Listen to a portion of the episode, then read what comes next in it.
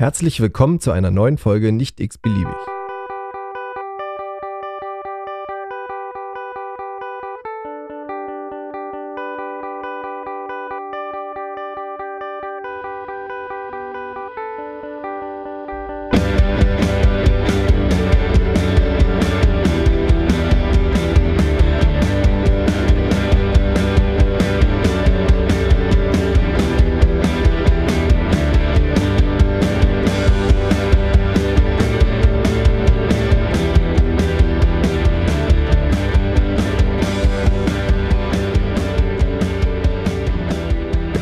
In einer neuen Woche ähm, der Pflege, in der neuen Woche des Alltags. Und äh, eigentlich hatte ich eine ganz andere Folge geplant für die Woche. Dann kam aber spontan ähm, was dazwischen, eine kleine Geschichte. Und da habe ich mir tatsächlich gedacht, das könnte man tatsächlich auch als Folge wieder mit einbauen. Und äh, habe ein kleines Interview wieder mit meiner ehemaligen Kollegin Elisa aus Norwegen gemacht. So, dann habe ich tatsächlich wieder die Elisa in der Leitung die ja schon vor im Herbst mal bei einer Folge mitgemacht hat. Und äh, eigentlich äh, wollte ich irgendwann mal die Elisa nochmal anfragen, ob wir nochmal eine Folge machen können, wenn du deinen neuen Job eventuell angetreten bist, den du ja so angeteasert hast, äh, dass du ja wahrscheinlich ja. deine, deine, äh, dein, wie sagt man, deine Gemeinde wechselst oder dein, dein Arbeitgeber in der Gemeinde wechselt. Ja. Jetzt ist aber bei der Elisa, ähm, also erstmal Hallo Elisa. Hi. Jetzt ist bei der Elisa äh, aber vor Weihnachten noch ein bisschen äh, was dazugekommen in ihrem Leben, was äh, tatsächlich auch mal, also erstens total scheiße ist für dich und für deine Familie, aber für, für mich und auch vielleicht für die ein, zwei Leute, die hier zuhören, auch mal ganz interessant ist, weil das doch einen anderen Einblick auch in die äh, Krankenhaus oder in das Gesundheitswesen äh, von Norwegen bringen kann und Elisa vielleicht ein paar Sachen, die sie im Herbst noch nicht beantworten konnte, jetzt vielleicht besser beantworten kann. Aber vielleicht kannst du mal kurz selber schildern, was dir vor Weihnachten noch widerfahren ist. Ja. Ja, hallo erstmal. Ähm, ja, ich dachte mir, ich wollte noch ein bisschen öfter hier einfach Gast sein beim Podcast.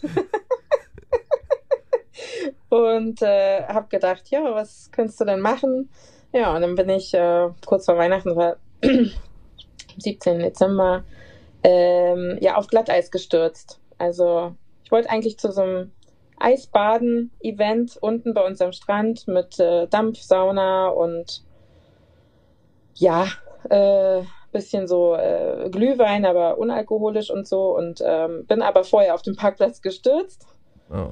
und ähm, bin quasi komplett volle Kanone auf meinen Hintern gefallen. Also ich habe mir nicht einen Kopf oder irgendwas angeschlagen, sondern auf den Hintern und ähm, habe schon gemerkt, okay, krass, äh, ich habe ganz dolle Schmerzen gerade und habe erst gedacht, das ist so dieser typische Treppensturz, dass du erstmal so nicht, nicht atmen kannst, so dieses, ja. ähm, wenn du dir irgendwie diese, äh, ich glaube, diese Zwischenrippenmuskeln irgendwie oder Nerven irgendwie kurz stauchst, dass du so denkst, äh, ich kann nicht atmen, aber es ging halt nicht weg, es wurde nicht besser und es fing an, so ein warmer Schmerz in meinem Bauch auszustrahlen und so. Und ähm, ich habe schon gemerkt, okay, Muskulatur macht komplett dicht hinten am Rücken und war einfach froh, dass ich meine Beine bewegen konnte, habe es aber nicht geschafft aufzustehen und dann waren jetzt zum Glück durch dieses Event ja auch genug Leute unten am Strand, die mir dann auch ähm, geholfen haben und die natürlich auch erstmal so gedacht haben, na ja, dann atme erstmal ruhig und, und probier mal aufzustehen und so. Und ich habe gemerkt, ich schaff's nicht. Ich schaff's vor Schmerz nicht aufzustehen. Dann habe ich mich da auf dem Eis rumgewälzt auf alle Viere und dies und das und ich wusste nicht, wie ich liegen oder nicht liegen oder ich so. Und dann hat eine gesagt, soll, ähm, ob wir einen Rettungswagen rufen sollen und so. Und naja, so typisch Krankenschwestervolk oder Pflegevolk, so nein. Auf gar keinen Fall, bitte nicht. nein, um gar ich will, man weiß ja mal so, was man da auch für Ressourcen in Anspruch nimmt und denkt man so, nein, nein, das geht gleich wieder gut. Und dann habe ich erstmal meinen Mann angerufen, der runterkam, der ist ja auch Physiotherapeut, dann habe ich ihm das so kurz beschrieben. Und der hat gesagt, äh, also es ist sehr schön, dass du deine Beine bewegen kannst, aber der Rest hört sich nicht gut an und äh, ich sollte jetzt dann doch mal den Rettungswagen rufen. Ne? Und dann haben die das gemacht. Also ich war zu wenig imstande, sage ich mal. Also ich habe es gerade so geschafft, wirklich meinen Mann anzurufen. Und dann haben das aber andere geregelt und dann habe ich mit denen da noch ein bisschen gesprochen. Dann kamen die, ähm, dann haben die mich in Bauchlage auf die Trage äh, in den Rettungswagen ähm, geschoben und dann habe ich da erstmal ja zigtausend Fragen beantwortet, was äh, so dieses, äh, wie der Schmerz ist, wie doll, äh, welche Art von Schmerz, wo, dies, das und dann habe ich aber auch sofort einen ähm, ja, IV-Zugang bekommen und Morphin. Und ähm, ja, dann musste ich mir noch zweimal nachbestellen. Er hat auch gesagt, wir fangen erstmal so an und gucken erstmal und so. Ich soll jederzeit sagen. Und ähm, dann sind die auch losgefahren, weil noch andere so meinten, wieso standst du noch so lange da unten? Ich sage, naja, muss ja erstmal, müsste ich festschnallen, die müssen dir erstmal äh, Medikation geben und das können sie ja nicht machen, während das Ding fährt, so, ne? Ja. Und dann äh, sind wir nach Stavanger ähm, zur Rettungsstelle und so wie ich das mitbekommen habe, kam da erstmal ein Arzt ähm, rein ins Auto, der mich auch nochmal zwei, drei Sachen gefragt hat und der dann sozusagen entschieden hat, nein, es muss weiter zum Röntgen. Also ich weiß nicht, was weiß ich, wenn ich die Fragen anders beantwortet hätte, ob der dann gesagt hätte, nee, na dann, weiß weiß ich, ab nach Hause oder so, oder ist, Röntgen ist nicht notwendig oder was weiß ich. Jedenfalls sind wir dann noch eine, einen Eingang weiter zum Röntgen und ähm, lag dann da erstmal eine Rettungsstelle, wurde umbuxiert äh, aufs andere Bett und so und habe dann mein Röntgen bekommen. Ähm, habe ewig in der Rettungsstelle gewartet, weil die Wetterlage einfach so war, dass mehrere gestürzt sind ja. an dem Tag und so. Also war viel zu tun. Und ähm, ich kam natürlich auch direkt vom Nachtdienst an diesem Tag. Das war so ein bisschen mein Glück. So konnte ich dann immer wieder durch das Morphin und meinen Schlafmangel konnte ich einfach auch immer schön wieder wegdösen. Und daher war die Wartezeit dann nicht so lange.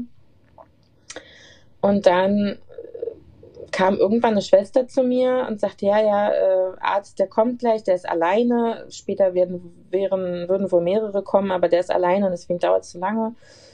Aber ähm, sie hat gesehen oder gehört, ich weiß es nicht, keine Ahnung, ich hätte nur einen leichten Bruch im Wirbel und äh, das kann konservativ behandelt werden. Und hier, ich kann noch mal hier die Schmerztabletten nehmen, man kann schon mal anfangen, äh, mich hinzusetzen und mal aufzustehen und so, ne?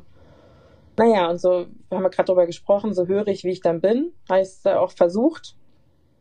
Und ich hatte so, so Schmerzen, also ich habe es gerade so geschafft, mal eine Sekunde zu sitzen aber aufstehen, also ging gar nicht. Ging überhaupt nicht. Ja. Und dann wenig später kam halt der Arzt rein und meinte so, ähm, ja, also ich habe einen Bruch im Wirbel L1 und ähm, ich werde noch, also ich, das wird operiert. Also ganz, ganz darf, was anderes als die Kollegin eben. Okay. Ich darf um Gottes Willen nicht aufstehen ja. oder irgendwas, mich bewegen quasi. Ja. Ich habe ich hab Bettliegepflicht. Cool, habe ich so gedacht. Super. Und dann war aber Schichtwechsel, sonst hätte ich der was erzählt, ey, der Schwester. Ne? ich wusste auch nicht, wie die heißt. Ich habe dann im Nachhinein noch überlegt, ob ich echt mich beschwere oder so, aber wahrscheinlich es hat nicht so viel geändert. Aber natürlich hatte ich erst Schiss, dass ich was verschlimmert habe, dadurch, dass ich irgendwie irgendwelche Mobilisationsversuche da gestartet habe. Ne? Und dann kam irgendwann später, also dann war noch klar, ich sollte noch ein CT und ein MRT kriegen. Und dann kamen später noch drei Ärzte rein. Die waren sich, glaube ich, nicht ganz einig, welches Bett ich kriege, aber so auf der Orthopädie oder auf der Neurochirurgie. Hm. Es wurde dann die Neurochirurgie. Und die haben mir dann aber gesagt, dass eben, wie gesagt, ich ein L1, äh, eine Berst, eine Berstfraktur habe und also eine Kompressionsfraktur und dass eben der Spinalkanal, ähm, dass 50 Prozent sozusagen des Wirbels oder jedenfalls irgendwas 50 Prozent in den Spinalkanal reinragt und mhm. dadurch eben die Gefahr besteht, ähm, ja, der, der Lähmung. Ähm, der, die Gefahr besteht, dass ich äh, Probleme habe beim Wasserlassen und auch beim ähm, Abführen. Ja. Und das fand ich dann in dem Moment erstmal nicht so witzig. Ja, und habe dann so die, die Assistenz, dann sind die wieder raus, haben mich noch aufs andere Bett. Also die Ärzte haben dann, also die, ich habe dann auch relativ zügig gesagt, dass ich Krankenschwester bin und so und war auch alles, war auch alles gut und waren auch nett und dann durfte aber, glaube ich, so die Assistenzärztin oder so mich dann eben noch untersuchen auf Sensorik, Perianal und so eine Geschichten und dann ähm, ähm, habe ich da erstmal angefangen zu weinen. Die hat das dann quasi, das dann quasi abbekommen. Das war so ein bisschen so, na, na. so ein bisschen Sheldon Cooper-mäßig. Aber ich ähm, habe gesagt, ist alles gut. Ich muss das halt verdauen gerade. Das ist für mich äh, Schock. Damit habe ich nicht gerechnet. Ne? So, also mit ja. dieser Ernsthaftigkeit der ähm, der Fraktur oder der. Also wir reden ja auch noch von dem gleichen Tag. Also es wird ja wahrscheinlich ja, ja. Wen wenige Stunden auseinander nach Richtig. Nach Trauma ich habe quasi meinem Mann schon gesagt, ich komme, äh, was weiß ich, setz dich schon mal ins Auto, dann kannst du mich abholen. Ich komme heute wieder nach Hause, so nach dem Motto. Ja. Ähm, und dann war es so völlig, äh, nein, so völlig das andere. Und das musste ich erstmal kurz verdauen, so, aber die hat es halt in dem Moment abbekommen so und war, glaube ich, ein bisschen überfordert. Aber ich habe ihr gesagt, alles gut, ich äh, ist für mich einfach nur gerade, war jetzt muss, sitzt jetzt gerade erstmal so, ne? Ja, und dann war ziemlich viel Fokus auf, äh, musst du denn schon pullern? von, der, von den Krankenschwestern. Also die wollten unbedingt, dass ich ähm, dann eben Wasser lasse, um zu gucken, ob das halt funktioniert. Und natürlich fing das dann halt so, also volles Programm mit äh, Wasser lassen im Bett auf dem Steckbecken, ne? Also was wir so von unseren Patienten, also was wir als Personal so als völlig selbstverständlich immer so sehen, aber wenn man so selber im im Bett dann liegt und dann darauf pullern soll, dann denkst du mal, da geht alles daneben. Ja. Ähm, du also, brauchst bei allem Hilfe beim Schlippi runterziehen, beim Schlippi hochziehen, beim, also es ist äh, ja kostet Überwindung. Ich meine, es muss gemacht werden, so, es war mir auch klar, aber es ist schon mal, ist schon auch schambehaftetes äh, Gefühl, so, ne? Aber hast du, hast du das, also, oder hast du mitbekommen, wie viel, wie viele Leute äh, da jetzt äh, sich um dich gekümmert haben? Also wieder so die Versorgungs- ja, Rettungsstelle war nicht so dolle. Also das war jeweils nur eine Schwester, aber das ist, glaube ich, ja normal. Ja. Und äh, erst, wie gesagt, war das der eine Arzt und dann kam, wie gesagt, Neurochirurg und Orthopäde und Dings. Ich, also irgendwie Arzt in Ausbildung. Ja. Ähm, und dann musste ich eben noch auf meine MRT und CT warten und ich muss sagen, es waren alle nett. Alle haben sich mit Namen vorgestellt. Äh, die beiden Ärzte haben mich noch quasi von diesem einen Bett wieder aufs andere rübergeschoben, haben sich dann noch so eingefreixt, ob sie jetzt alles richtig machen, weil ich ja sozusagen Krankenschwester bin und so. Und ähm, ja, also es war wirklich, waren wirklich alle nett und auch wenn du da ins CT oder ins MRT gekommen bist, meinten alle so, ach Mensch, du bist es mit dem, äh, mit dem Unfall auf dem Eis, du wolltest Eisbaden gehen und so, ne? Und äh, also die wussten dann quasi schon so ein bisschen. Wolltest du denn Mensch. Eisbaden gehen oder wolltest du nur zum Ja, ich wollte Eisbaden ja. gehen. und dann war noch so, warst du denn schon im Wasser? Ich so, nein, zum Glück nicht, weil natürlich wäre das nochmal Worst Case gewesen, wenn ich so schon im Wasser gewesen wäre. Ja. Ähm, dann wäre wirklich Gefahr gewesen, dass ich auskühle, ne? Aber so, jetzt stürmt es und regnet es hier gerade. Ähm, ja, jedenfalls habe ich dann, hieß es so, OP noch heute, aber das, äh, ich kann es jetzt kurz fassen, das war erst dann am nächsten Tag abends, weil ich natürlich jetzt so dazwischen geschoben werden musste irgendwie. Ja. Und äh, an dem die Wetterlage so war, dass eben auch noch andere Sachen passiert sind und sicherlich auch noch elektive Sachen äh, dabei waren und so. Ähm, ich kam dann auf die neurochirurgische IMC nach meinen ganzen Untersuchungen. Und ähm, da war es so, dass äh, so mit spanischen Wänden gearbeitet worden ist. Also ich glaube, es waren vier oder lass es sechs äh, so eine äh, Überwachungseinheiten mhm. gewesen sein. Ähm, und da hat sich auch wirklich eine teilweise sogar zwei Leute um mich gekümmert, so beim, beim Drehen oder, also ich konnte immer irgendjemanden ansprechen. Natürlich hatte ich eine Schwester, die mir sozusagen zugeteilt war, aber wenn ich jetzt irgendwie, wenn die nicht da war oder so, dann konnte ich immer auch jemand anderen ansprechen. Die haben sich sofort gekümmert. Die haben, ähm, als dann klar war, dass es heute nichts mehr wird mit der OP, haben sie auch mir was zu essen gebracht. Da sollte ich auch noch drüber sprechen, ne? Ja, naja, ich habe ich hab noch das Foto gerade im Hinterkopf, äh, was du mir von ja. dem, von dem, ich weiß nicht, ob es Armbrot oder Frühstück war. Ja, Armbrot, ja. Ähm, das sah, das kannte ich, also das waren so Käse, Käse und Wurstschnittchen, ne? So ein mhm. bisschen mit, mit äh, so kleinem Firlefanz oben drauf. Ja. Ähm, das kenne ich tatsächlich aus dem Zivildienst, das haben wir am Pflegeheim halt auch mit den älteren Bewohnern gemacht. Aber aus dem Krankenhaus kenne ich das absolut gar nicht. Also jedenfalls nicht in dem Haus, in dem wir beide gearbeitet haben. Da möchte man eher sterben, als das Essen, glaube ich, essen, was, was es da gibt. Ne? Also, mit dem Obst kannst du dich, glaube ich, totschmeißen, ja, weil es so hart ist. Die Birnen werden irgendwann im Sommer weich. wenn du Glück hast, oder die schimmeln halt vorher. Ähm, aber so, so, da, so sah das Essen jetzt da tatsächlich nicht aus. Das war schon mal so das Erste, wo ich gedacht habe, okay. Ähm, ja, also es ist echt so, was willst du trinken? Uh, Apfelsaft, Orangensaft, also dies, das. Und ich sagte, ja, Wasser und Orangensaft super. Und sie hat gesagt, dadurch, dass sie eine EMC sind, können sie mir jetzt hier nicht irgendwie warmes Armbrot kredenzen, aber sie können mir halt ein, eine Stulle machen, so, ne? Und ja, das Stulle war dann echt mit Salat, also Butter, Salat, Käse, eine Scheibe Schinken obendrauf und dann noch geschnittene Paprika. Ja. Ich glaube, noch irgendein Obst habe ich noch dazu bekommen und eine Tüte Mayonnaise, die ich hätte noch quasi über mein. Äh, also hier ist es so ein bisschen äh, tatsächlich gang und gäbe, dass man sich auf sein, seine Stulle eben so ein bisschen Mayonnaise rüber macht. Muss man vielleicht jetzt auch wissen, ist vielleicht jetzt äh, in Deutschland nicht so gang und gäbe, aber hier ist es so. Und ähm, aber war das alles, alles, Entschuldigung, war das alles noch an dem gleichen Tag? Also CT, MRT, ja. das ja. war alles noch an diesem 17. Ja. War das ein Wochenende oder ein Wochentag? Das war ein Samstag, ja. Hm. Krass. War ein Wochenende. Hm. Ist das ein großes. Krankenhaus? Ja, ja, ist der Wange. Also es wird gerade ähm, ein neues gemacht, weil das schon sehr alt ist. Man merkt es auch am äh, Park, Parkhaus und auch, also man merkt, dass es schon älter ist. Und jetzt wird quasi ein ähm, paar Meter weiter ein komplett neues gebaut. Und das soll aber, glaube ich, erst nächstes Jahr eröffnet werden. Also ein Jahr ist noch Zeit. Aber das, das wird noch größer. Ja. Okay. Ähm, und modern. Nehme ich mal an. und ich glaube, dann wird da wahrscheinlich auch nicht mehr mit spanischen Wänden und so gearbeitet. Auf so, ne? Also wenn, dann wird das jetzt gleich richtig. Also ja. ich bin, gesp bin, gespannt, ob ich irgend, also ich hoffe nicht mehr als Patient, aber. Ich wollte gerade wollt sagen, das, das würde ich dir jetzt nicht wünschen, dass du da nochmal hin musst.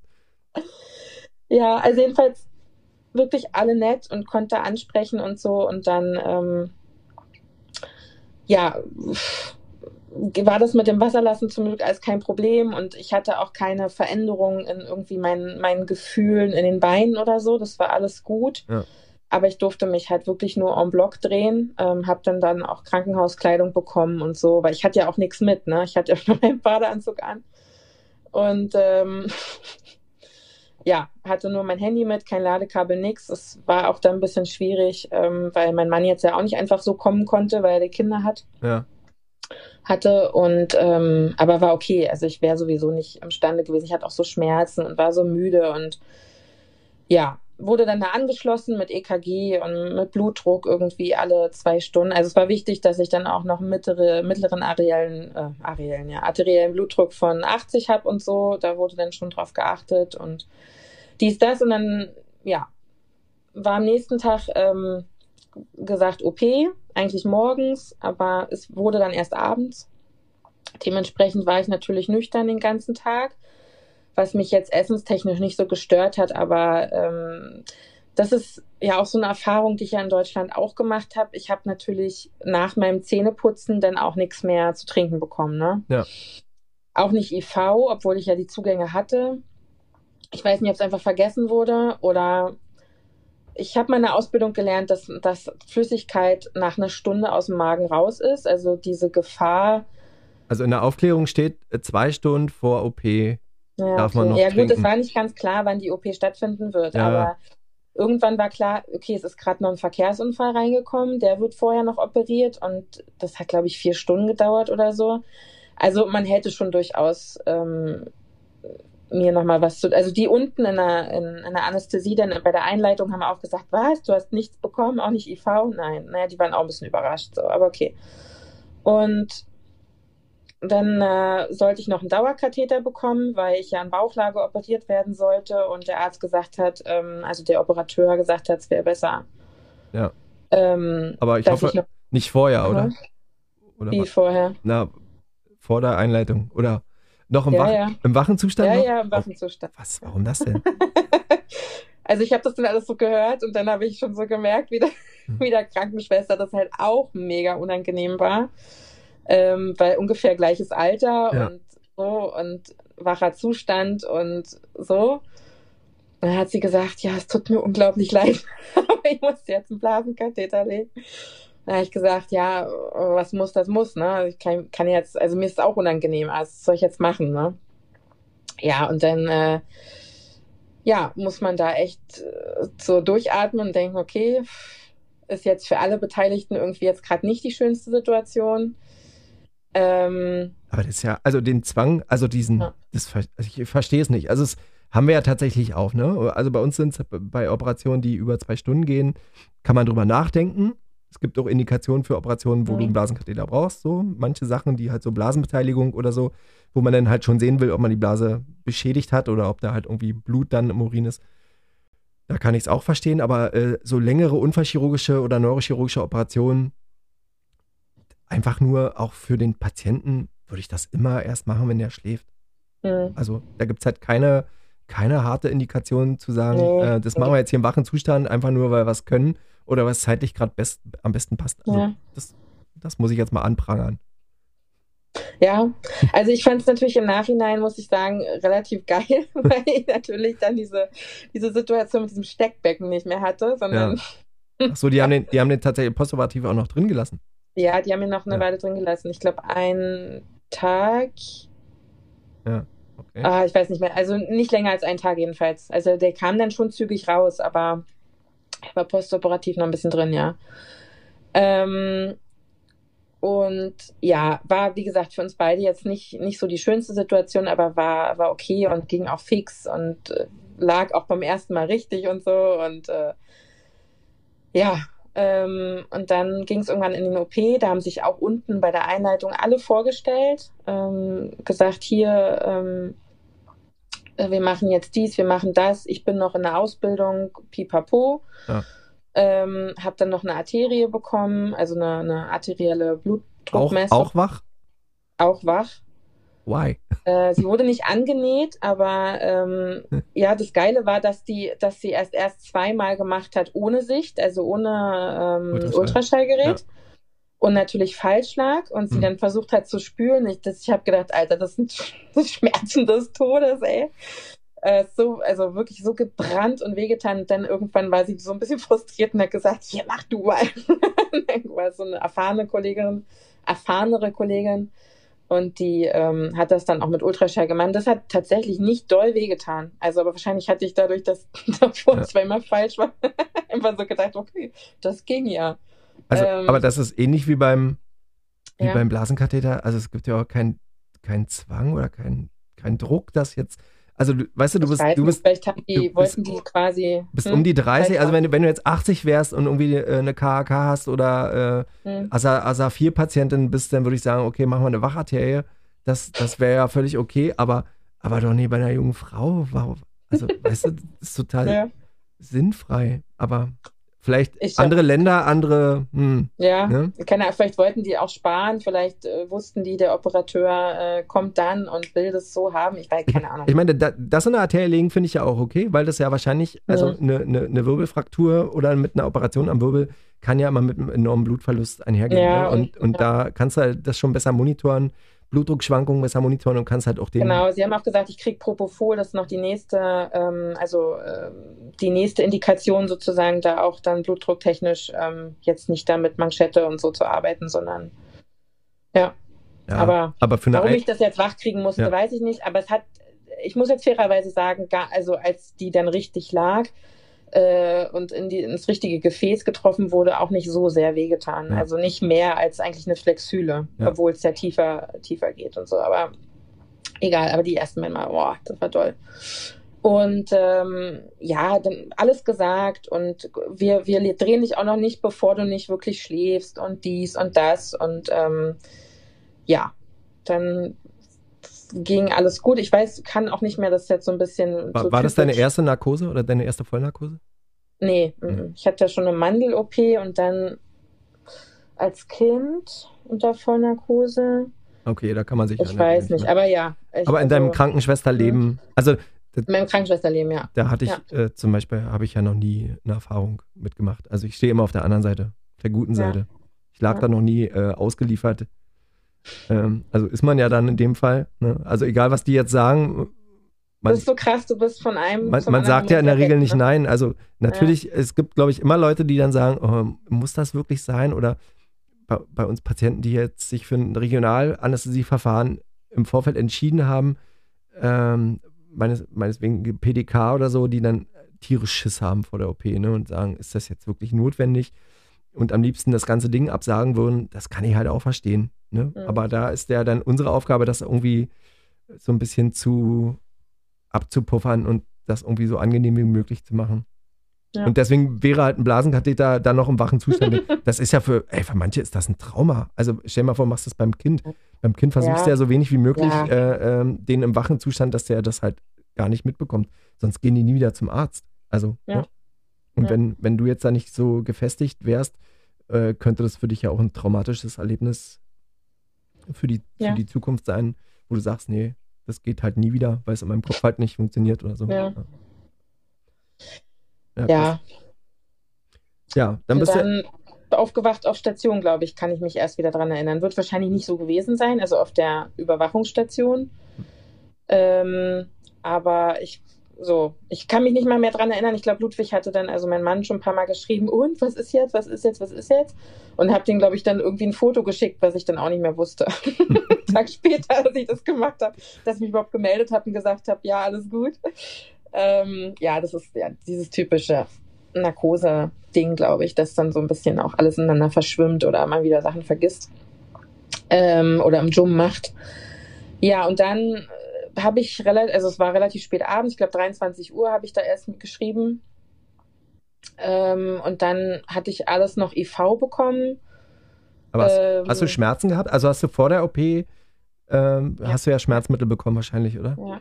Ja. Und, äh, also auch IV und auch oral. Ich weiß nicht, also ja. Hat das, hat das geholfen? Also oder sagen wir mal. Hat schon doll. In Ruhe, in Ruhe hatte ich wenig Schmerz, aber sobald ich irgendwie angefangen habe, mich irgendwie umzudrehen oder zu bewegen, ja. irgendwas, hatte ich dolle Schmerzen. Ich hatte wirklich dolle Schmerzen. Und vor allen Dingen dieses Ausstrahlen in den Bauch, das war so. Ich habe richtig im Nachhinein auch gemerkt, noch nach der OP, habe ich auch zum, zu meinem Mann gesagt, so krass, in der Pflege wird man immer, wird immer so gesagt, Schonatmung ist halt sozusagen Indikator oder eine Indikation oder für, für eine Pneumonie. Ähm, für eine Pneumonie. Ja. Und ich habe diesmal das erste Mal so richtig, halt dachte, wenn du eine Ausbildung denkst, ja, ja, hm, hm, hm, Bauch- und Brustatmung, bla bla.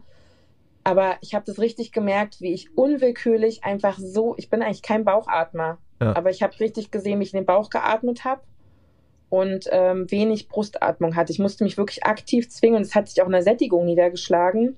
Ja. Die haben mich gefragt, ob ich rauche, weil ich halt eine Sättigung von 93 hatte.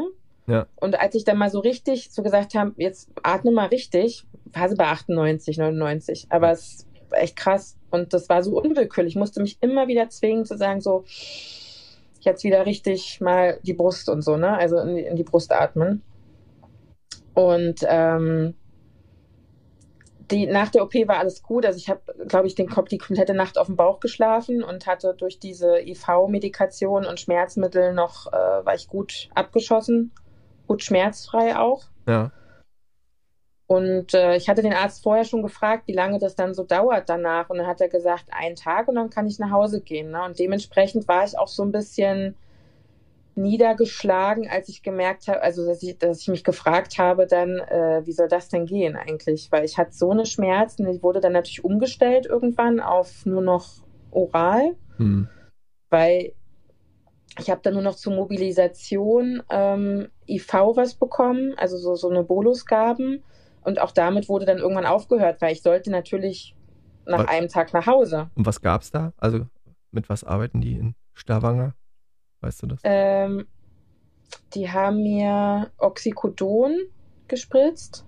Also, was ich dann später auch oral bekommen habe, plus Oxynorm. Jetzt müsste ich gucken, wie das alles auf Deutsch heißt, aber. Ja, es ist halt wahrscheinlich Oxyakut, also so als, ja. als Bedarfsmed, äh, was dann so retardiert ist und so, genau. Ja. ja.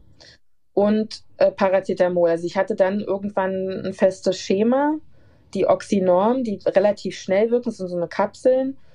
Die ähm, konnte ich mir quasi immer nach Bedarf holen. Paracetamol natürlich ein Gramm alle sechs Stunden und die Oxycodon morgens und abends. Ja. Also es sind diese, genau, waren ja, so lang. Also das ist aber so der, der Standard auch, auch nicht. Äh aber ich kam gefühlt damit überhaupt nicht klar. Also so, ich hab, hatte trotzdem, ich war nicht gut abgedeckt mit den Schmerzen und habe dann auch noch Fieber entwickelt, woher auch immer das kam. Er hat gesagt, vielleicht vom Dauerkatheter, aber weiß ich nicht, wie auch immer, das natürlich zusätzlich noch reingeschlagen hat, so ein bisschen auch in meine, dass ich, dass ich nicht so richtig auf die Beine kam. Ich hatte einfach, ich hatte Fieber, ich hatte Schmerzen, mir ging es wirklich nicht gut, ne? Hm. Ähm, und dann kam so, also nachdem, also ich wurde dann verlegt, in ein anderes Zimmer, gleiche Station, aber ich war dann irgendwann nicht mehr äh, so, dass ich jetzt quasi eine Überwachungseinheit brauchte. Ja. Ähm, und es haben sich alle um mich gut gekümmert, muss ich sagen. Also so im Großen und Ganzen kann ich wirklich sagen, ich lag dann auch eine Zeit lang allein in diesem Zweibettzimmer. Die war nicht voll ausgelastet, die Station. Also es war ja auch kurz vor Weihnachten, ne? Es war kurz vor Weihnachten und äh, aber ich hatte wirklich immer Ansprechpartner, ich konnte immer klingeln, dann war wirklich sofort jemand, also ich mag auch nicht klingeln eigentlich als Krankenschwester so, aber ich konnte nicht, also ich, ich konnte nicht so richtig aufstehen und dadurch musste ich dann manchmal klingeln. Ähm, es war sofort immer jemand da. Ähm, es wurde gefragt, ob ich noch was brauche, ähm, ob ich was essen möchte, dies, das. Also es war wirklich ähm, eine gute pflegerische Versorgung. Und ähm, was soll ich noch sagen? Ach so, ich konnte dann online, das ist auch nochmal so ein, so ein Unterschied, ich konnte online auch meine Pflegeberichte und alles sowas lesen. Also ich kann, habe so eine elektronische Gesundheitsakte, hat man hier. Okay. Also, da lockt man sich ein. Also generell. Also ja. die, äh, die kannst du auch von zu Hause angucken. Ja. Ach so, ja. schön. Da lockt man sich ein äh, mit seiner Personalnummer und dann kann man quasi lesen. Ich konnte dann auch meine CT-Auswertung lesen und MRT-Auswertung und Rettungsstellenbericht und ähm, äh, ja, Pflegebericht und Operationsbericht und sowas konnte ich alles lesen. Ähm, und auch meine Medikation, also ich konnte dann quasi auch mein äh, Schmerzschema nachlesen und so eine Geschichten. Also was ja eigentlich auch, was die Physiotherapie eingetragen hat, konnte ich auch lesen. Also wenn ich mich recht entsinne, ist es ja auch äh, 30 Jahre aufbewahrungspflichtig sowieso und mhm. äh, jederzeit für dich auch einsehbar. Also wenn du jetzt bei uns ist ja natürlich alles äh, Papier Kurve mhm. meistens noch, ne, in den meisten Häusern, ähm, äh, kann das oder muss das dir auf Nachfrage auf Nachfrage äh, ja, ausgehändigt ja. werden. Ne? Also da ist halt, das, ne? aber das hat man, glaube ich, bei unserem letzten äh, äh virtuellen Treffen schon äh, besprochen, dass da der Datenschutz in Deutschland, glaube ich, einfach so krass anders tickt als in anderen Ländern. Ich weiß nicht, was besser ist. Also, weißt du, wenn das halt nicht zu deinen Ungunsten ausgelegt wird, oder, nee, warte mal, doppelte Verneinung. Ja. Also wenn das, wenn das ja. halt gegen dich äh, verwendet wird, irgendwann äh, äh, ist es natürlich blöd. Aber solange das halt alles äh, seinen, seinen normalen Lauf nimmt, ne, also das ist ja Hackerangriffe, ich weiß nicht, wie das bei euch in, in Norwegen so in den Medien, aber bei uns ist halt hier irgendwie äh, Potsdam seit Wochen ist da alles äh, online nicht mehr stattfindbar, weil, weil die irgendwie durch einen Hackerangriff komplett lahmgelegt wurden da von der Stadtverwaltung.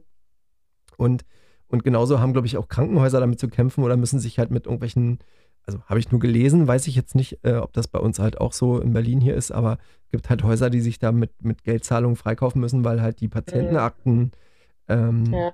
irgendwie eingesehen wurden von irgendwelchen Ausstehenden. Ne? Und äh, wenn da halt das in die falsche Hände kommt oder das halt irgendwie äh, Sachen, die halt dein, dein, dein Versicherungsunternehmen, wo du versichert bist, halt nicht in die Hände kommen muss, weil die halt keine Einsicht in deine Patientenakte haben, oder jedenfalls nur bedingt, ähm, kann das ja auch massive Auswirkungen auf dich haben. Ne? Aber also wenn das bei euch funktioniert, finde ich das toll. Das sehe ich halt in, in Deutschland, äh, also ich sehe es nicht kritisch, aber ich sehe es kritisch, wenn es halt missbräuchlich verwendet wird. Ja, ne?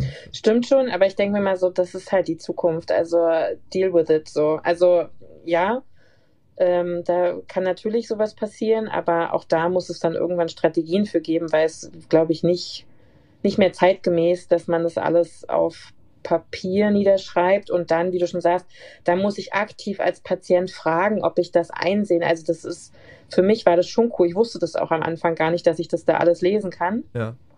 Hat sich da, also ich habe hab mich dann eingeloggt und habe das dann auch äh, erst gesehen, was da alles drin steht. Und ich fand es halt auch cool, dass ich wirklich den, den Pflegebericht und so lesen konnte. Es stand jetzt nichts Schlimmes drin, aber ja. ähm, so, so dachte, ja, krass, weil man sich irgendwie in Deutschland immer so ein bisschen hat, finde ich. So, ja. und warum eigentlich? Ähm, und wahrscheinlich wird das nicht mal jeder lesen. Das ist ja, glaube ich, auch nicht jetzt jeder hier so krass, äh, so dass sie immer über alles informiert sein will oder so. Aber ich fand es schon, fand es super, wie lange oder wie oft rennt man dann so ein, so ein CT-Berichten oder so hinterher oder dann kriegst du nach drei Wochen deinen MRT-Bericht zugeschickt per Post oder ja. das ist. Ähm, also wenn man das halt auch äh, begrenzt und sagt, okay, mein, mein Hausarzt hat da Zugriff drauf, dann die behandelnde Klinik und mhm. ich. Und wenn ich dann meine persönlichen Einlogdaten habe, ja, so what? Also dann ist es ja eigentlich okay, ne? wenn es dann halt auch eine, eine sichere Verbindung ist und diese ganze Telemedizin-Geschichte ist ja bei uns halt ähnlich. Ne? Das wird halt von Server zu Server, End-to-End-Verbindung, aber mit äh, Verschlüsselung, äh, ohne da mhm. patientensensible Daten sozusagen weiterzugeben, sondern es geht ja wirklich nur um die Diagnose, die da gestellt werden muss. Und das, das ist ja bei uns im Umland halt auch schon seit mehreren Jahren stattfindend. Ne? Also gerade was so die, die, die Schlaganfall-Patienten äh, angeht, ne? dass dann halt irgendwo im ländlichen Raum von Brandenburg ein CT gemacht wird und der äh, nicht halt irgendwie der Radiologe da vor Ort sein muss, sondern dass das dann ein Radiologe für fünf Krankenhäuser irgendwie am Wochenende abdecken kann, ist für den ja. jetzt wahrscheinlich stressig, ne, weil er halt viele Bilder sehen muss. Ähm, aber das ist ja so, das, das sind ja, also wenn man überlegt, wie man in den 90ern auf ein Röntgenbild, wie lange man da gewartet hat, ne, bis das entwickelt wurde, teilweise noch, das ist heute alles äh, schon digital. Ähm, und äh, das Röntgenbild wird geschossen und das ist irgendwie zwei Sekunden später einsehbar. Okay, und, ja. und wenn du Glück hast, äh, noch irgendwie eine halbe Stunde später schon ähm, mit einem Befund versehen. Und äh, ja, also ja.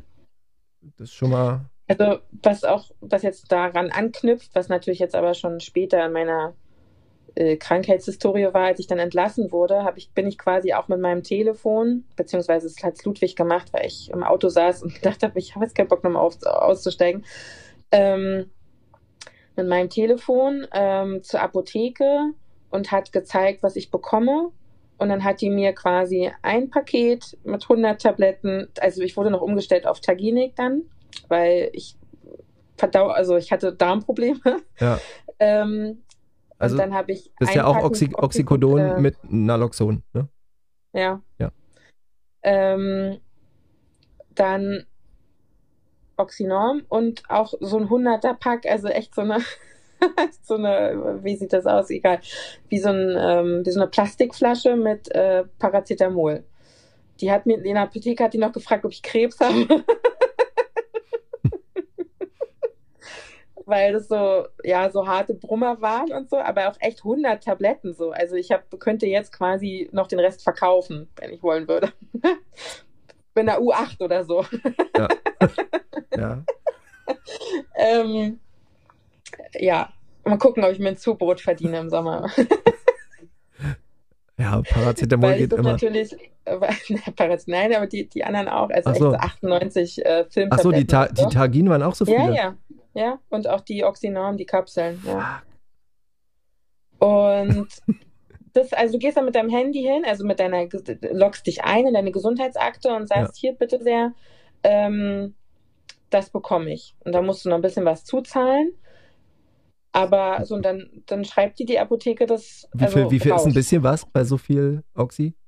Also das. Ähm, das ja, wir haben halt auch noch, wir haben auch noch äh, Betolac, also ähm, Lactulose und was war das andere?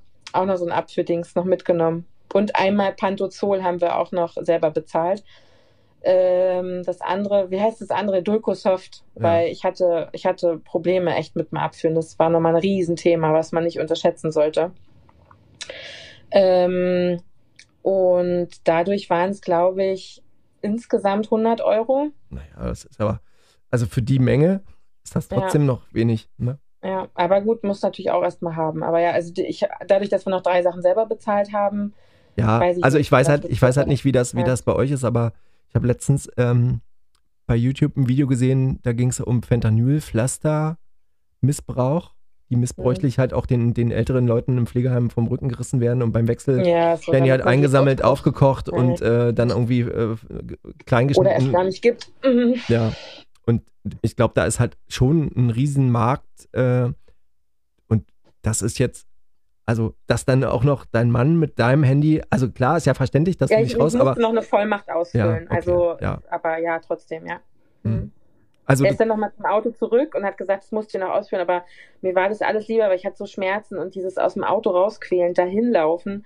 Es war also spärlich möglich, überhaupt auf Toilette zu gehen hier zu Hause die ersten Tage. Von daher habe ich das dann ausgefüllt. Aber ja, so ganz so einfach war es nicht. Aber ja, im Endeffekt hat er es bekommen, ja.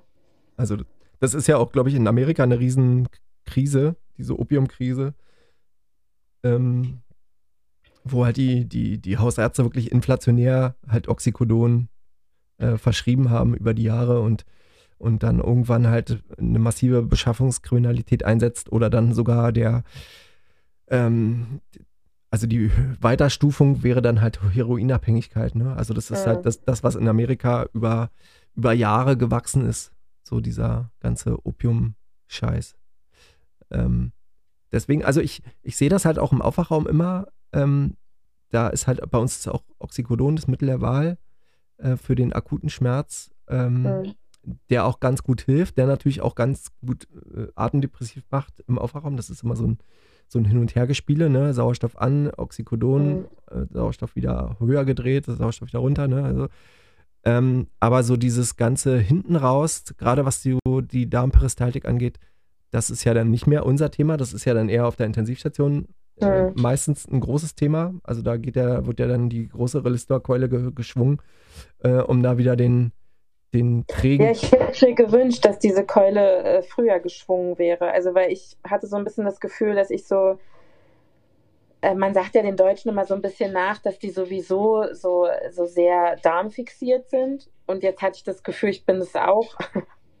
bin die Deutsche, die so darmfixiert ist, aber ähm, ich habe halt gemerkt, dass ich seit, ich habe mir noch nicht so mal so, so Gedanken gemacht über das Abführen an sich, weil ich hatte wenig gegessen und so. Ja. Aber es kam halt auch keine Luft raus. Nichts, gar ja. nichts. Ja. Und der Darm war quasi tot. Also so, der hat nichts gemacht. Und ich habe dann schon guten Blähbauch gehabt und habe dann äh, irgendwann nach einem Darmrohr gefragt. Das war auch nicht so einfach, damit wussten die nicht so richtig. Okay da mussten die auch erstmal einen Arzt fragen und so und, hm, und keine Ahnung, hat auch im Endeffekt nichts gebracht. Dann habe ich irgendwann so eine Toylax heißen die hier, ich weiß nicht, wie das, wie das in Deutschland heißen würde, aber so eine Abführtabletten oder so zumindest, ja, die so unterstützen sollen. Ja, das ist so, Milax, Pyrilax gibt es ja auch als Drachés. Ja. ja. Das habe ich bekommen, das hat überhaupt nicht angeschlagen. Und dann habe ich echt, ich hatte so Schmerzen, die dann auch vom, also sowieso Schmerzen im Rücken, weil, also ich habe gar nicht erzählt, aber ich habe quasi, wurden an vier Wirbeln insgesamt dann zwei Stangen oder Schrauben von 20 Zentimeter Länge fixiert. Also ich bin jetzt ziemlich steif im unteren Rücken, also wo, Wirbelsäule versteift. Ähm, Nur von einer Seite? Nee, von beiden. Von beiden. Rechts und links, ja. Also ja, also rechts und links, aber nicht von von hinten und von vorne. So, also nicht ventral, und dorsal. dorsal. Ja. ja. nein, nein, genau, nur von dorsal, ja. Und äh, aber von ventral hatte ich jetzt gefühlt diese Schmerzen vom Bauch, der immer dicker wurde und also immer aufgeblähter. Habe ich gedacht, ich fliege weg oder ich platze, ich weiß es nicht. Und ich dann immer so gesagt habe, ich brauche irgendwas, ich brauche irgendwas und ich und zwar nicht von oben und wahrscheinlich auch nicht von unten, sondern eigentlich brauche ich einen Einlauf, weil es war eigentlich schon zu spät. Also es war, meine Tabletten wurden dann umgestellt ähm, aber das hat auch nichts gebracht und ich habe mich natürlich wenig bewegt. Ich hatte dieses Fieber, ich hatte ja wenig getrunken ne, vor der OP und das kam alles so zusammen. Und dann weiß ich noch, dass ich so im Nachtdienst ist mir dann, konnte ich nicht richtig schlafen, da ist mir so ein bisschen der Kragen geplatzt und dann habe ich echt darum gejammert. Ähm, und das waren so zwei junge Männer im Dienst so. Und ich habe das Gefühl, die haben das nicht so richtig ernst genommen. Und das war irgendwie schade, was wahrscheinlich ist es generell vielleicht so ein kleines Problem von jüngeren Angestellten, die dann noch nicht so viel Erfahrung mit haben, was das eigentlich bedeutet oder was es bedeuten kann, mhm. wenn jemand sagt, Alter, ich habe seit drei, seit drei, vier Tagen keinen Luftabgang und auch nicht abgeführt und nix. Und ich habe so eine Murmel hier vorne dran. So, das ja. ist irgendwie jetzt gerade nicht mehr lustig. Und ich hatte dann zum, also die haben nichts gemacht, außer mir nochmal Toilax gegeben und dann gesagt, naja, morgens, morgen früh dein Zäpfchen. Also die hatten dann so ein Stufenschema im Kopf und ich habe gesagt, es gibt hier gleich halt keinen Morgen früh mehr. Es sitzt halt nicht so tief für ein Zäpfchen. Also ja. es stockt irgendwo anders, also höher. Ein, Und, ein äh, weiser Pfleger hat mal gesagt, der, der träge Darm ist der Motor der Sepsis. Ja. Ne? Ich habe wirklich gedacht, gleich, also ich weiß nicht, es war, war wirklich, war wirklich schlimm und ähm, hat sicherlich auch viel, auch meine Schmerzen verschlimmert. Und am nächsten Morgen hatte ich das Glück, die hatte, hätte eigentlich fragen müssen, hat sie gesagt, weil es eigentlich nicht ihr so über ihre Kompetenz hinausgeht, das zu entscheiden, aber sie hat es einfach entschieden und habe dann Einlauf bekommen, was natürlich auch nicht angenehm war. Aber ich habe ihr das gesagt, ich habe das und das bekommen und ich sage, ich habe so eine Schmerzen ist, ich, und guck dir meinen Bauch an und so. Und dann hat sie gesagt, sie holt jetzt, holt jetzt einen Einlauf. Und dann hat sie, glaube ich, mit Betolac gemacht, also mit Laxulose. Und dann oh, kam es endlich. Und ähm, ja, Wie die viel- Toilettengänge danach taten mir auch leid. die, Ja. Für die Pflege. Also es war auch das nächste, was mir so unangenehm war. Aber ich war nicht in der Lage, selber hinter mir aufzuräumen, weil ich so Schmerzen hatte. Also ich hatte dann, hier heißt das Preikestuhlen. Ähm, ich weiß nicht, in Deutschland heißt es wahrscheinlich so ein G, äh, so ein, so ein G-Rollator oder wie heißt denn das, was man so Höhen verstellen Ja, kann, ja, ne? so ein, so ein ja, wo, genau. wo du so die Unterarme drauflegen kannst. Ja. Ja. Ja, damit ich, habe ich oder so. geschafft, Ja. äh, auf Toilette zu gehen und wieder zurück. Das waren so meine Herausforderungen des Tages mit diesem Ding, weil ich hatte keine Toilette im Zimmer. Ich musste immer raus. Wie viele Tage warst du insgesamt dann da am Ich Postoperativ glaube im Haus? drei insgesamt.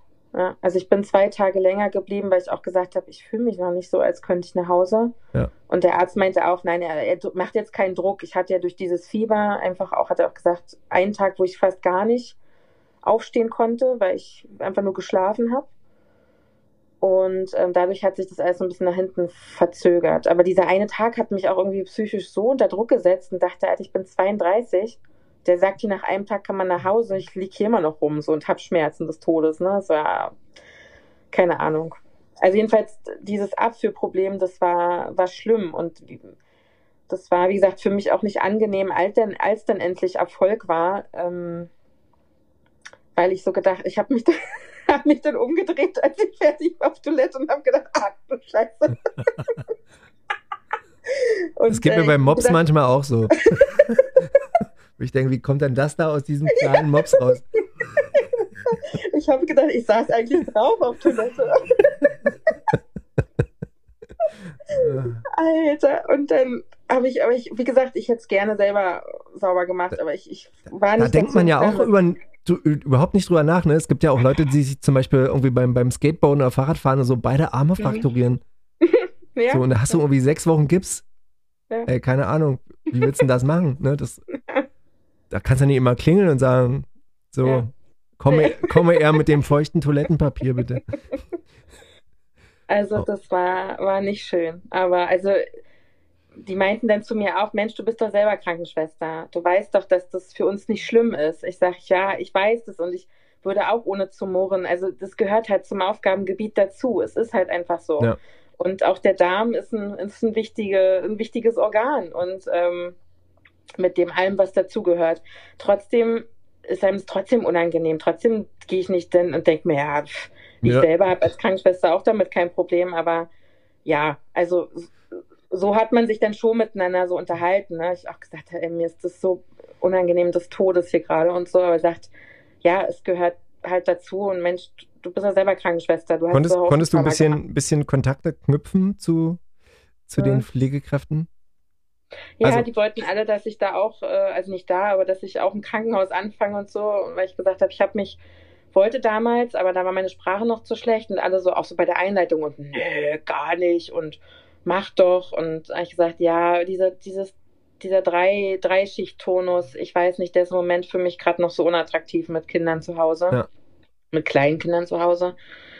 Ich habe gesagt, mal gucken, vielleicht irgendwann später. Also es ist ja noch nicht, ähm, noch nicht ausgedingst. Aber du spielst jetzt auf meinen, äh, Genau. auf meinen anderen Job an, ne? Genau, du Ähm, hattest ja damals, äh, also im Mhm. Herbst erzählt, dass du, dass du eventuell wahrscheinlich vielleicht äh, darüber nachdenkst, äh, oder hattest dich sogar schon beworben, glaube ich, bei dem, bei, der, Ja, bei deiner Gemeinde, in der du wohnst. Ne? Du hast ja irgendwie in deiner Nachbargemeinde Ja. gearbeitet.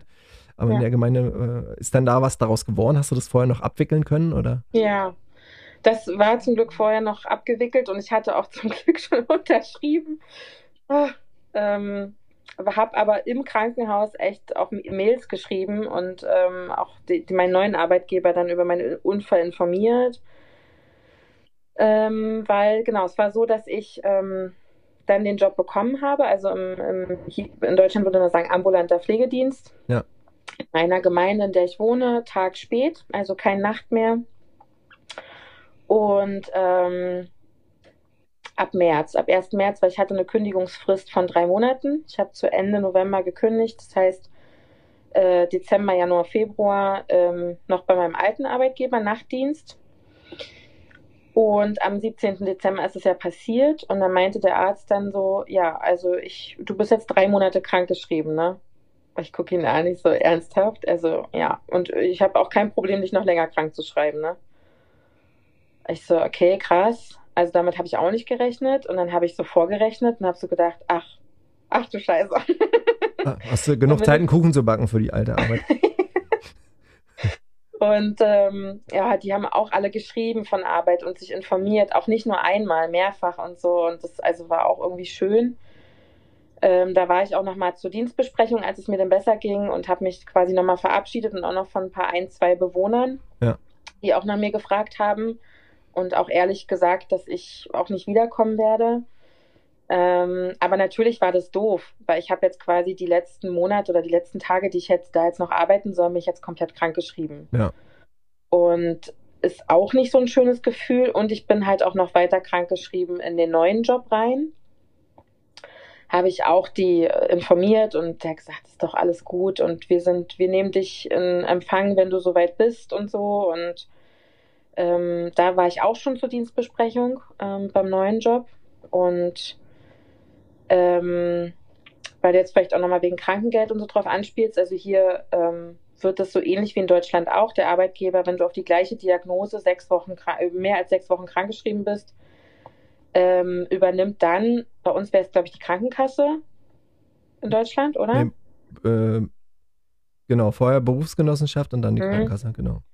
Und hier ist es ähm, sozusagen die Arbeitsagentur, aber die macht auch noch viel mehr als nur Jobvermittlung. Das ist hier aber, wir haben ja nicht in dem Sinne eine Krankenkasse. Ja. Und die, ja, die guckt schon auch, dass sie nicht allzu viel bezahlen muss noch. die hat jedenfalls schon mal meinen alten Arbeitgeber, weil die wissen nicht, dass ich auch meinen Job wechsle. Das wissen die erst, wenn ich meine Krankmeldung umschreibe auf den neuen Arbeitgeber ja, okay. sozusagen. Ähm, und die haben schon mal so gefragt, ob ich denn wirklich nicht nach diesen sechs Wochen imstande wäre, arbeiten zu kommen. Vielleicht auch so 50-50, also 50 Prozent krankgeschrieben und 50 Prozent arbeiten, so nach dem Motto. So, wie Hamburger Modell, sowas dann. Ja, genau. Ja. Und ist ja auch sicherlich in manchen Fällen wirklich sinnvoll, aber ich habe mich jetzt Anfang Februar noch nicht in der Lage gesehen, mein, also mein Kontroll-CT war noch nicht und nichts äh, nachts wieder arbeiten zu gehen, vor allen Dingen alleine. Also ja. die hätten mir eh jemanden an die Hand stellen müssen und schon gar nicht 9,3 Stunden am Stück. So, also habe ich halt geschrieben, nee. Ähm, das muss man aber sozusagen mit seinem Arbeitgeber aushandeln, was ja. man dann sozusagen dieser Agentur dann schickt. Ach so. Und die, meine Arbeitgeberin hat aber auch geschrieben, dass mein Körper noch nicht so funktioniert und dass sie keine Aufgaben für mich hat jetzt als Nachtkrankenschwester und so. Und ich glaube, die hat auch nicht so ein großes Interesse daran, weil ich kann nicht alleine vollends ähm, jetzt Schichten übernehmen. Ja. Also weil, nicht. weil die Beweglichkeit auch einfach noch, noch gar nicht da ist, glaube ich. Und du dich ja genau, auch. Ich darf nichts, du darfst ja. nichts heben, ne? Das hatten wir vorhin ja. schon mal besprochen, äh, dass du. Ich darf nichts heben, ich darf, ähm, ich habe Probleme beim Bücken, also ich kann mich nicht äh, kopfüber nach vorne bücken, das geht alles nicht, muss immer in die Knie gehen. Und also Transfer oder sowas kann ich äh, beim ja. besten Willen noch nicht machen. Mit meinem neuen Arbeitgeber habe ich jetzt aber schon gesprochen und da wird es wohl so sein, ich bin eigentlich bis 12. März krankgeschrieben. Ich werde wahrscheinlich ein bisschen früher anfangen und tatsächlich so ein bisschen dieses Hamburger Modell machen und erstmal nur Büroarbeit am ja. Anfang machen. Also Tabletten stellen muss einmal die Woche wohl irgendwie gemacht werden, mindestens. Ähm, und äh, Einführung in die Dokumentation und sowas werde ich dann erstmal also, machen. Das ist ja, das ist ja ein cooler, cooler Move, wenn das halt so geht, ne? Also, ja. wenn das halt aufgefangen wird. Ich weiß nicht, wie groß die äh, Kommune ist und wie viele Mitarbeiter da in der, in der Pflege. Ist das eine private äh, Pflege oder ist das dann, nee, ist ja Kommune, Kommune nee, nee, also Kommun. durch die Kommune. Ja. ja, dann hat das dann natürlich auch einen ganz anderen Ansatz und ist, äh, glaube ich, auch, also es ist ja auch sinnvoll, du, ich meine, du bist 32 Jahre, die wollen ja auch noch länger was von dir haben. Ne? Eben, und und ja. je, je mehr oder je, je, je besser dein Outcome jetzt nach dieser ganzen OP-Geschichte ist, ähm, desto länger haben sie ja auch was davon dir. Also ein, ein guter oder ein schlauer Arbeitgeber weiß das ja. Genau, dass man da nicht so so Druck macht, weil im Endeffekt, je früher du dich vielleicht selbst überschätzt und so, desto, ja, desto beschissener kann es natürlich dann im Endeffekt werden, weil ja. du dem Körper nicht genug Zeit genau. gegeben genau. hast. So, ja. Da droht einer hinzufallen, du hebst ihn irgendwie auf oder was und dabei knickknack. Kommt mein Arzt meinte noch so, weil ich ihm das natürlich gesagt habe, ich sage, ach so, ähm, er hat gefragt, was, was arbeitest du denn? Ne? Und ich gesagt, Krankenschwester. Und er gesagt, naja, da sind es auf jeden Fall drei Monate. Hm. Und dann wo und dies und das. Ne? Und dann habe ich gesagt, ist das ein Problem? Ich wechsle meinen Arbeitgeber im März und ich bin ja bis 12. März krankgeschrieben. Wo wechselst du hin? Ich sage, ambulanter Pflegedienst. Er hat gesagt, ist ja noch schlimmer. da dachte ich nur so, ich war übelst verunsichert, weil ich mich eigentlich so gefreut hatte auf meinen neuen Job. nee, er meinte wahrscheinlich von der, von der Belastung für den Rücken. Ja, genau. Er meinte das aus Sicht der Belastung. Aber ich hatte eigentlich gedacht, wieso? Ich mache doch hauptsächlich Behandlungspflege. Aber natürlich, wenn man weiterdenkt, klar kannst du, du weißt ja nicht, in welche Situation du kommst und du bist dann auch alleine und hast im, im, vielleicht keinen Lifter und dies, das, ne? Ja. Also so. Ähm, also da ja. bin ich tatsächlich schon extrem gespannt und ich glaube, da können wir äh, uns vielleicht in, in, in, ein paar Monaten einfach auch nochmal dazu äh, unter, da, über dieses Thema unterhalten, wie, mhm. äh, wie, wie das in der Häuslichkeit in Norwegen funktioniert. Also wie die pflegerische Versorgung ist und wie halt auch die, ja. der pflegerische Zustand in der Häuslichkeit ist. Ne? Also ich kenne das jetzt hier nur aus Berlin und auch nur aus, aus der Ausbildung von vor 20 Jahren, äh, wie die katastrophale Situation in der Häuslichkeit mhm. teilweise ist. Und es ist ja nicht besser geworden, eher sogar noch schlimmer. Jedenfalls in Berlin und im ländlichen Raum äh, ist vielleicht die Versorgung besser geworden, aber die Zustände sind ja trotzdem äh, auch nicht barrierefrei, auch was die, ähm, ja, die Behördengänge angeht. Ne? Also das ist ja hier in Deutschland ja. wirklich, also da ist ja Deutschland prädestiniert dafür, dass die Leute bekloppt werden, um einfach nur so ein scheiß Rezept irgendwo zu bekommen oder ähm, nach einem Arztbesuch ähm, irgendwie eine, eine, Anschlussheilbehandlung irgendwo so zu kriegen. Also gibt es da bei dir jetzt mit, mit, deiner, mit deiner OP, mit deiner Erkrankung irgendwie einen Plan, wie das dann weitergeht? Gibt es da nochmal eine Reha?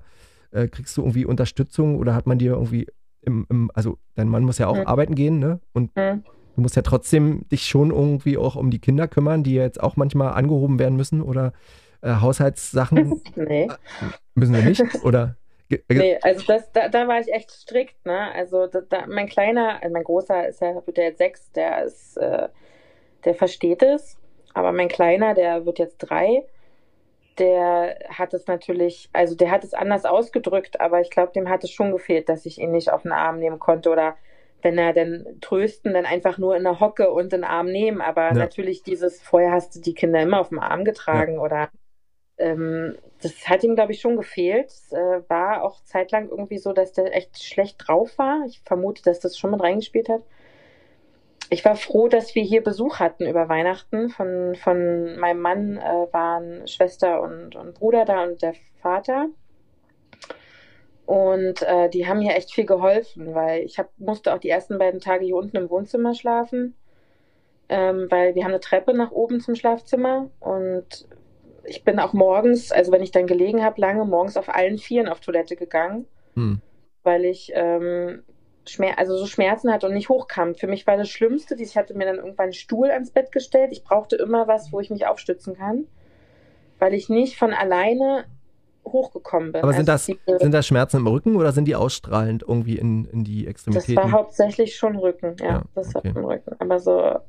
Aber das ja, ist ja, Rücken. das ist ja dann das aber eher. Hm? Äh, da besteht ja dann eher die Hoffnung, dass das durch, durch einfach Zeit schon ist auch also, jetzt besser. Also, also ich, ich glaube, äh, sch schlimmer wäre halt, wenn du so, so einschießende Schmerzen oder ja. da, wenn irgendwie der, der, der Spinalnerv noch irgendwie angeritzt, entzündet oder mhm. so, das ist ja dann, glaube ich, noch. Ja. Also nicht, dass das jetzt auch schl nicht schlimm ist, aber äh, dann noch viel schlimmer, wenn du so, so neuralgisch ausstrahlenden Kackschmerz hast, der halt in alle Richtungen dich irgendwie handicapt, ne? Und wenn du morgens nach, also wenn du auf einer beschissene Matratze einschläfst und irgendwie alle zwei Stunden wach wirst, weil du dich nicht mehr bewegen kannst. Das ist, Weißt du, was auch noch, was mir gerade noch so einfällt, anders war, ich habe dann, also ich habe den Tipp bekommen, ich hätte es sonst auch nicht gewusst. Ich habe den Tipp im Krankenhaus bekommen, dass ich doch in meiner Kommune, in der ich wohne, mich um ähm, so Hilfsmittel ähm, mich mal informieren soll. Und ich habe mir dann tatsächlich ähm, einen Bogen ausgefüllt online. Wenn du, wenn du was brauchst, was du weniger als drei Monate nutzt, kriegst du kostenlos von der Kommune das gestellt. Und ich habe mir tatsächlich einen Toilettensitz, Toilettensitzerhöhung mit Handgriffen besorgt. Für das, für das äh, unten WC, also für das äh, auf der Ja, mittleren Ebene. Ja. ja. Und, äh, und Krücken. Und äh, die habe ich mir dann abgeholt. Äh, also noch vor Weihnachten, irgendwie 23. oder so. Gebraucht? Ja, aber die desinfiziert, ja, aber der war echt sauber. Okay. Also konnte die, und der war auch wieder eingeschweißt, aber die, ja, was weiß ich, die geben das da durch ein Steri. Ja. Und dann, ähm, ja. Also auch meiner wird wahrscheinlich irgendwo wieder woanders landen. Aber also die Idee, fand es die cool, Idee dass ist ja tatsächlich. nicht irgendein Sanitätshaus musste oder so, Ja. sondern einfach gesagt Na, und vor so, allen Dingen nicht, dann- nicht immer was Neues. Also das ist ja hier, glaube ich, Ja. hier, hier ein Riesenproblem, dass du, dass du gebrauchte Hilfsmittel so gar nicht bekommst über den freien Handel, sondern das dann nur irgendwie privat besorgen musst. Ähm, sondern dass die, die äh, Sanitätshäuser immer eher darauf angelegt sind, dir einen neuen Scheiß zu verkaufen. Den du Mhm. dann A für neuen, also was Mhm. ich, Rollstühle, Rollstühle in, in Pflegeeinrichtungen oder so, ne, da wird halt maßgeschneidert, irgendwas, sagen sie jedenfalls maßgeschneidert, wahrscheinlich haben die nur fünf verschiedene Varianten, die sie dir dann irgendwie aufdrücken, wo du noch ein paar hundert Euro dazu zahlen musst. Und, ähm, und danach werden die irgendwie verschrottet oder werden irgendwie nach Afrika verkauft oder keine Ahnung. Das kann ja halt passieren, ne? Also da, da wird halt auch ein Haufen Müll produziert. Das will ich einfach dazu sagen. Ja. Ne? Und da ist ja der, der, der Gedanke, der nachhaltige Gedanke, das einfach äh, wieder zu verwenden, ähm, total super. Ja, So. Schön. Eine Stunde, eine Minute. ja. was wir geschafft haben. Total krass. Ich, ach, ich leg's gar nicht mehr drauf an, unter einer Stunde zu bleiben. Wenn es so ist, dann ist es schön. also ich, ich fand's kurzweilig, vielleicht der eine oder andere dann irgendwann auch. Ähm, viele dunkle Themen, ja. aber Braune, dunkle Themen. gehört dazu. Nein, aber Gehört dazu. es, äh, ja, ich denke mir so, du hast ja viele, die auch in der Pflege da arbeiten und ähm, Ja. ich muss, Also ich war, äh, war tatsächlich erstmal geschockt, als du mir das äh, vor Weihnachten geschrieben hast, dass, oder äh, ich glaube zwischen den Jahren hatten wir kurz geschrieben, Mhm. ne, wo du dann wieder zu Hause warst, ähm, dass das nicht so ganz so geil war, euer Weihnachten und dann, ähm, ja, das ist schon, also das lässt einen auch schon mal nachdenken, äh, was passiert dann? Also ich bin, ich kann mich daran erinnern, ich bin vor, glaube ich, fünf Jahren oder so, bin ich mal die Kellertreppe runtergefallen, nach Silvester, 1. Januar oder so, und hatte so eine, da war schönes Wetter, so wie jetzt, um die 5 Grad draußen und äh, die Sonne schien und ich dachte, geil, heute fahre ich mit dem Rennrad zur Arbeit zum Spätdienst und bring noch schnell so die Campingsachen. Also wir waren irgendwie weg gewesen und hatte ich so ein Camping, äh, da war kein Campingzeug drin, aber das war so eine Alukiste und wollte die in den Keller bringen und die Kellertreppe war nass, weil es irgendwie geregnet hat in der Nacht. Und ich hatte meine Fahrradklickschuhe an und bin natürlich sofort weggerutscht. hm, Schon auf der ersten Stufe und bin diese fünf Stufen runtergerutscht äh, und konnte mich nicht abstützen, weil ich halt die Hände mit dieser Kiste besetzt hatte und bin halt voll auf den Rücken geknallt. Ne? Also Mhm. so richtig die Stufe. hm, Ich, also ich hatte das Gefühl, ich lag da unten in der Kurve und dachte so, jetzt ist kaputt. Das tut so weh, das war, als wenn einer ein Messer in den Rücken gestochen hat. Ja. Tatsächlich ging der Rücken dann, also nach irgendwann wieder anfänglichen Bewegungsproblemen äh, bin ich dann da auch hochgekommen und es hat auch so laut geraschelt, dass hier das ganze Haus wach geworden ist und alle irgendwie äh, vor der Tür standen und geguckt haben, was jetzt da mit der, durch diese Blechkiste war da so ein Krach. Ähm, der Rücken war grün und blau und dieses Hämatom drückte halt irgendwann richtig, Ja. richtig tief rein. Also das war, das war echt übel. Aber das, ne, da war, also ich glaube, es war nichts gebrochen, weil es hat auch keiner geröntgt. Also ich war dann, Mhm. bin zur Arbeit gefahren, das habe ich noch geschafft, auch in einer, in einer Rekordzeit. Und ähm, beim Duschen äh, wurde ich irgendwie immer ruhiger. Also ich hab dann, bin mit dem Rad angekommen, habe geduscht, habe gemerkt, oh, ich blute ja auch am Ellbogen, verdammt. Äh, äh, und dann saß ich, dann saß ich so weit wie mein Kasach, so weiß wie mein Kasach, saß ich in der Übergabe und alle meinten so, du blutest am Arm. Ich sag, ja, das hör doch auf, ist ganz wenig. Nee, du bist total weiß, geh mal bitte in die Rettungsstelle. Deine Pupillen sind irgendwie unterschiedlich. Nee, ich bin hier auf den Kopf gefallen und ich hatte auch einen Helm auf beim Sturz, aber Nee, aber die, Ja, aber die Bosa, aber die Bosa, Ja. die Bosa guckte am Ellbogen auch noch raus und Mm. das hat, das habe ich gar nicht gesehen. Guck da meinen Ellbogen nicht an. Aber, aber der Rücken war tatsächlich noch das Schlimmste. Aber diese, diese, diese Einschränkung, die man dann hat, lernt man dann erst wieder, also lernt man erst kennen, wenn man dann selber mal in so einer Situation war. Das fand ich krass.